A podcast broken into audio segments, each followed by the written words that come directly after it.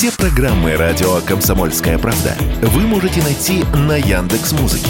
Ищите раздел вашей любимой передачи и подписывайтесь, чтобы не пропустить новый выпуск. Радио КП на Яндекс Музыке. Это удобно, просто и всегда интересно.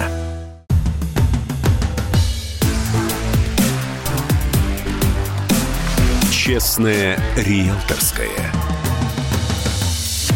Всем привет! Это программа «Честная риэлторская» и я Юрий Кораблев – ваш помощник в сфере недвижимости. Москва стала регионом, где за три месяца с ноября прошлого года по январь текущего сильнее всего подешевело вторичное жилье. За этот период средняя цена квадратного метра в столице снизилась на 4% и составила 237 тысяч рублей. Об этом говорится в исследовании «Дом Клик», пишет РБК. По данным экспертов, второе место разделили Санкт-Петербург и Краснодарский край. В среднем квадрат вторичного жилья здесь подешевел на 3%. Тройку лидеров сам Самым заметным снижением цен на вторичное жилье замыкает Московская область. Средняя стоимость одного квадратного метра в Подмосковье за два месяца сократилась на 2% до 133 тысяч рублей. Почему именно в этих регионах заметнее всего дешевеют квартиры, объяснил вице-президент Российской гильдии риэлторов Олег Самойлов.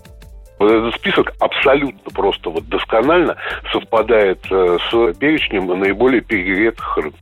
Естественно, что там, где рынки были наиболее перегреты, э, там и наиболее ярко проявляют себя тенденции к откату то же время в Тюменской области, Красноярском крае, Свердловской области, Башкортостане, Челябинской области, которые входят в топ-10 регионов по ипотечным выдачам, оживление спроса привело к подорожанию жилья в пределах от 3 до 8%. В этих регионах застройщики шли на снижение цены, а продавцы вторичных квартир этого не делали. У эксперта рынка недвижимости Олега Самойлова есть еще одно объяснение, почему в регионах цены на жилье стабильны значительная часть, ну, в связи со всякими разными событиями последнего периода, ну, или даже не последнего, а предпоследнего еще пандемийного периода людей э, вернулась из крупных центров э, обратно, ну, как бы на свои малые родины, э, естественно, что, ну, как бы это могло способствовать и повышению какой-никакой активности, там и деловой, и человеческой, ну, и, как следствие, могло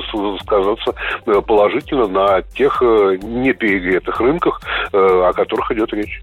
Что будет с ценами на квартиры весной и летом 2023 года, прогнозы экспертов на ближайшие полгода – об этом мы поговорим в следующих выпусках программы о недвижимости «Честная риэлторская».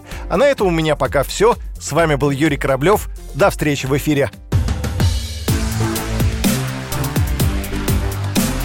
«Честная риэлторская».